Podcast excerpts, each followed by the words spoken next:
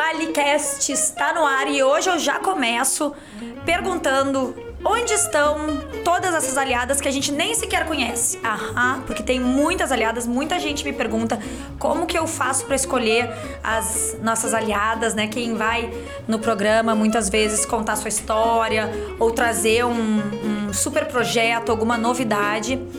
E eu conto também com a ajuda de vocês para trazerem essas informações, essas novas pessoas, essas pessoas que estão uh, impactando positivamente no mundo, fazendo a diferença, botando lá a sua, a sua, a sua mãozinha mágica numa ação social ou numa empresa ou na comunidade e de fato mudando o mundo para melhor, sendo aliadas da gente. Manda no direct, entra em contato, que eu quero que a gente amplie esse nosso time maravilhoso de aliadas que temos. Fazer essas trocas maravilhosas que a gente tem feito. Eu tô muito feliz porque vocês estão mandando mensagens, estão interagindo e eu tô tendo a possibilidade de desenvolver alguns assuntos aqui com um pouco mais de profundidade. Não uma profundidade muito profunda, mas já é um pouquinho mais do que aquela correria dos stories, enfim.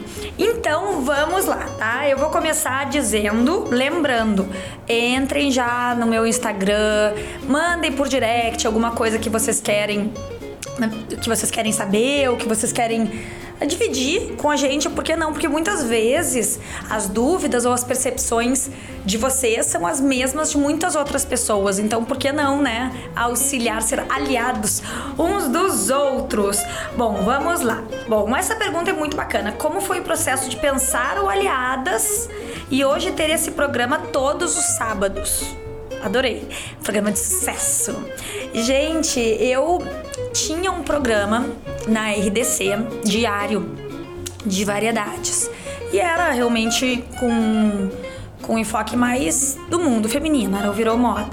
Quando eu fui pra Pampa, eu daí não tinha mais esse programa, né? E fui integrar a bancada do Atualidades, que eu amo. Eu me, verdadeiramente me divirto mas é mais pesado, assim, porque são assuntos, um, muita política, né? São temas mais duros de, de abordar.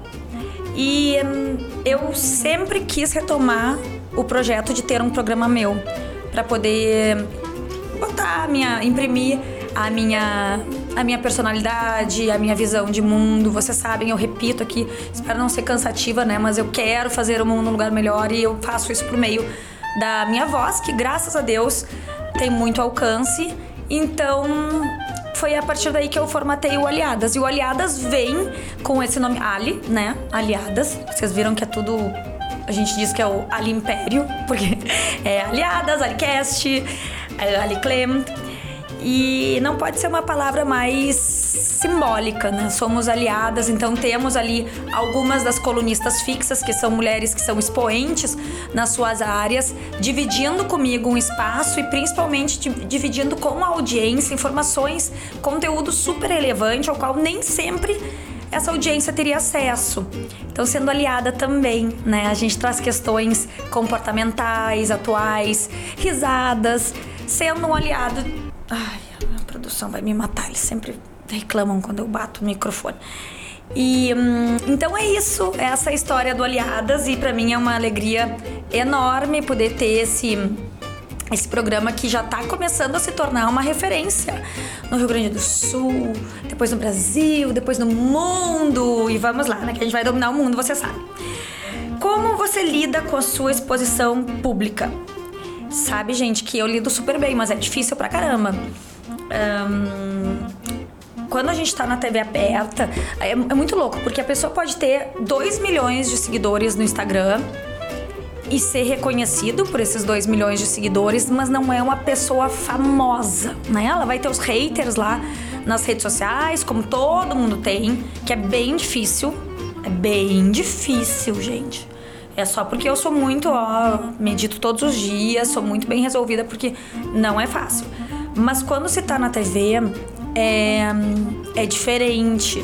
A gente tem fãs, né, reconhecido na rua, assim, então isso é meio, isso é meio louco. Às vezes as pessoas veem, eu tô de boné e óculos, não para me esconder, tá? Que eu não cheguei nesse ponto ainda. Tô lá para não pegar sol, para deixar minha cutis sempre muito, muito bem tratada. E aí a pessoa vem dizer, ai, te reconheci pelo Henry, pelo meu filho de três anos. Tu fica. Então tá tudo lá, né? Aberto. Mas hum, eu recebo muito carinho também. Então é interessante, porque vejam só. As pessoas que são haters no, na vida da internet, eu tenho certeza que elas vão chegar para mim e vão falar absurdos, os absurdos que elas falam na rede, na minha cara. Em contrapartida, graças a Deus, as pessoas que têm muita coisa boa para dar, vêm, me abordam no abraço, dizem que me amam, tá. E isso é muito legal quando tu vê assim, principalmente quando alguém diz, ai, nossa, aquilo que tu falou foi muito legal, me estimulou a fazer outra coisa, eu aprendi, ou fez a diferença na vida de alguém, aquilo te toca profundamente, porque aí tu vê que hum, que tu tem uma relevância real, sabe? Isso é muito lindo. Se tivesse que escolher um país para passar o resto da sua vida, qual seria? Assim, eu. Se eu dissesse outro país que não o Brasil, eu ia estar tá reconhecendo para mim que eu não estou realizando um sonho de morar em outro país. Porque se a pessoa quer morar em outro país, vá, né? Eu amo viajar. Eu acho que assim, se eu não fosse morar no Brasil por uma questão prática, eu moraria nos Estados Unidos. Já morei nos Estados Unidos, inclusive, quando eu tinha. Morei dos 3 aos 5 anos, em Nebraska, o estado mais caipira dos Estados Unidos. Tinha cheiro de milho. Aliás, mentira. É muito legal essa história porque uh, Nebraska tem. Eu morei em Fremont, tá? Tem um cheiro muito peculiar.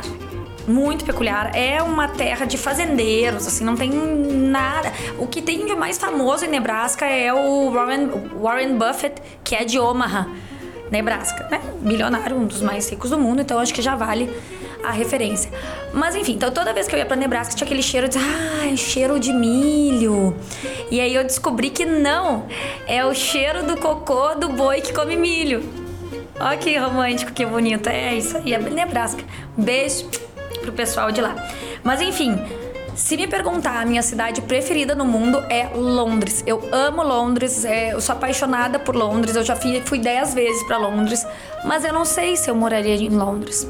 E aí eu chego nessa questão, né? Eu moraria como moro no Brasil, porque eu acho que tem uma coisa que é importante para nossa vida, que é hum, as pessoas que são as pessoas, né? o nosso as nossas raízes, a tua história. Não consigo me imaginar muito bem assim vivendo longe desse desse agito todo. Então é isso aí, né? Nós com esse monte de problema que a gente tem, mas a gente segue. O brasileiro não desiste nunca. Vamos lá. Hum, fala mais das tuas colunas no sul. Tô amando, tô amando. Inclusive foi uma grande coisa que eu fiz em 2022, porque eu sempre gostei de escrever. Muito. Só que não nessa correria do dia a dia, eu não parava, ah, só um pouquinho vou dar uma escrevidinha. Isso não existe, né? Mal consigo tempo para falar com meu marido. E, hum, aliás, viram o Patricão dando dicas do Patricão no Instagram? Ele tá todo blogueirinho, ele, que bonitinho. Dei uma força, gente. Vão lá, comentem, digam que ficou legal, pra ele se entusiasmar e seguir, né? Nesse mundo maravilhoso do influenciador. Então, aí, uh, como eu tenho a obrigação de escrever uma vez por semana, tu tem que achar tempo para isso e se organizar mentalmente para isso. Porque tem que estar tá quieto, tem que ter inspiração, tem que refletir, jogo de palavra, uh, qual é o tom que tu vai dar. E, um, e eu consegui reinserir isso na minha vida. E claro que é uma prática, eu tô retomando uma série de coisas, mas é bom demais. Eu amo. Então tô muito feliz. Vamos lá. Essa aqui é muito, muito interessante. Não sei se eu vou poder ajudar, mas eu vou tentar. Dicas de especialistas em relação a nossa explosão de mudança de gênero nos adolescentes. Tá, essa é uma preocupação bem corriqueira dos pais de agora, né? Das atu da atualidade. Porque hum, é polêmico. Eu já entrevistei bastante pessoas relacionadas a esse tema, mãe de menino trans, ou seja, uma menina que se vê menino. Já entrevistei psiquiatra, já entrevistei pessoas trans. E hum, o que, que eu vou te dizer, né? Sim, um especialista. Inclusive, deixa eu pegar o nome dele aqui, veja, deixa eu ver se eu acho para ajudar, já vou até citá-lo. A few hours later. Aqui, ó. Sigam lá, arroba doutor.joãojordani. Ele trabalha no, no centro de atendimento no clínicas relacionado a esse tema e de repente pode auxiliar vocês que têm dúvidas mais técnicas com, com esse assunto. O que eu posso dizer do que eu ouvi, das percepções que eu tive, né, das pessoas com quem eu, que eu já entrevistei, é: primeiro lugar, se for o seu filho que estiver passando por isso, seja acolhedor, esteja ao seu lado e, e, e aguarde, né? Vai dando tempo ao tempo, porque é um processo, não se sabe se definitivo ou não, mas o mais importante é estar ao lado, é ter a família, né? Ter o apoio de quem te ama ao teu lado. Então. E eu também sou a favor de muita comunicação, né? Conversar desde pequeno com as crianças. Não diretamente sobre isso, tudo conforme a maturidade deles para compreenderem, mas eu acho que essas coisas também são importantes para eles sentirem que o canal tá aberto para dividir com vocês. Mas fica a dica, conversem com profissionais. Eu tenho um pouco de receio também de de falar muito sobre um tema que eu não domino e que é super, super sério. Mas a gente vai fazendo as nossas, né, percepções, colhendo as nossas percepções com opiniões de várias pessoas. E vamos lá, último, último de hoje, viram? Geração canguru, o que fazer? Gente, não cheguei lá ainda. Mas eu suponho geração canguru são aquelas crianças, aqueles jovens adultos que não saem de casa, né? Ficam, tipo, morando na bolsa da mãe. Uh, cara, o que eu vou te dizer? Põe a pagar suas contas dentro de casa, de repente, e, e estimula que trabalhe, né? Um, eu gosto muito dessa ideia da. Não vejo pressa em sair de casa, porém, também não dá para ser uma coisa muito atrasada, né? Tá com 40 anos morando com o pai e com a mãe é meio complicado. Acho que ninguém fica totalmente feliz numa situação dessas. Agora, um jovem adulto, a vida tá cara também, daqui a pouco ele precisa estar tá dentro de casa, com a estrutura da casa dos pais, mas faça com que ele seja um adulto, né? Que pague suas contas, que, que pelo menos leve a louça pra cozinha, porque até isso, né? Tem gente que nem fazer isso faz. Eu faço lá o meu levar a louça pra cozinha. Ele tem 10 anos, tá aprendendo, tem que se virar, vai botar tuas roupas pra, pra lavar, vai arrumar tua cama, passear com o cachorro. Porque aos pouquinhos tu vai criando essa independência, essa noção de autonomia, de que a vida não cai do céu, ou não cai do céu, tanto que tá eu, tu aqui, todo mundo trabalhando, tentando fazer o seu, né? Então é isso, seria o que eu te diria. Agora eu quero saber de vocês, porque a gente vai ficando por aqui. E, nossa, foi sério esse podcast hoje, né? Foi super assim, business. Então, fora o, o cocô do, do boi que come milho. A gente vai ficando por aqui. E quero que vocês já mandem, aproveitem que já ouviram o podcast.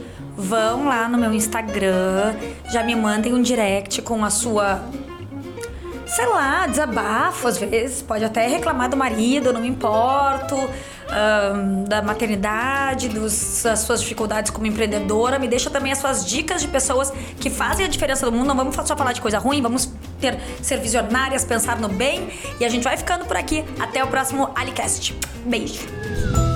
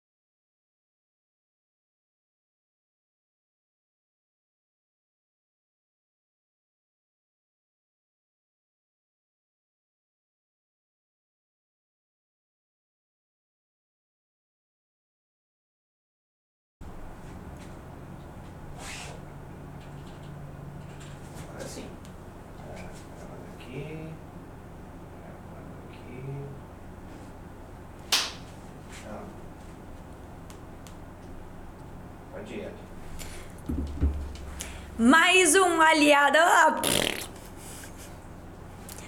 Mais um Alicast está no ar e hoje eu venho com uma proposta supimpa. Ai, supimpa é muito de veinha, não tem problema. É um clássico. Supimpa é saber quais são essas aliadas maravilhosas que estão por aí sem a gente sequer saber fazer um trabalho maravilhoso, um trabalho social, um trabalho numa empresa, fazendo a diferença no mundo, tanta gente que impacta positivamente. E eu quero saber, né? Quero conhecer mais dessas grandes mulheres. Se você puder, se você é uma delas ou se conhece alguma delas, entra em contato com a gente, manda no direct, põe indicação, arroba lá, pra gente ter mais acesso a todo esse trabalho incrível que muita gente faz sendo aliadas do mundo, né? Sendo aliadas umas das outras muitas vezes e a gente nem fica sabendo. Então, por favor, manda que eu quero conhecer essas histórias para a gente poder fazer o nosso time de aliadas cada vez maior. Vamos de novo. Por quê? Pode ir da abertura assim. Todo mundo me pergunta como é que eu recebo as aliadas no programa. Tá, mas eu tô- tenho um pouco de medo de- disso, Andrei, porque eu acho que isso talvez misture um pouco as ideias das pessoas. Vão ficar pensando que daqui a pouco as pessoas vão ficar indo pro programa, entendeu? É, é querendo Porque não, essa você é- recebe pessoa nova, né? É, é, mas é por pauta, assim, eu, não sei. É que me dá a sensação de que parece que eu tô fazendo uma chamada pra indicar alguém pra ir pro programa. Uhum. É verdade. Mas a ideia é que a gente comece a mostrar pessoas ou histórias no programa justamente para justificar no programa aliadas. Né? Hum, tá, então tá. Então vamos ver. Vou fazer o que ele manda. Faz, o- faz o texto e vamos ver como é que Tá.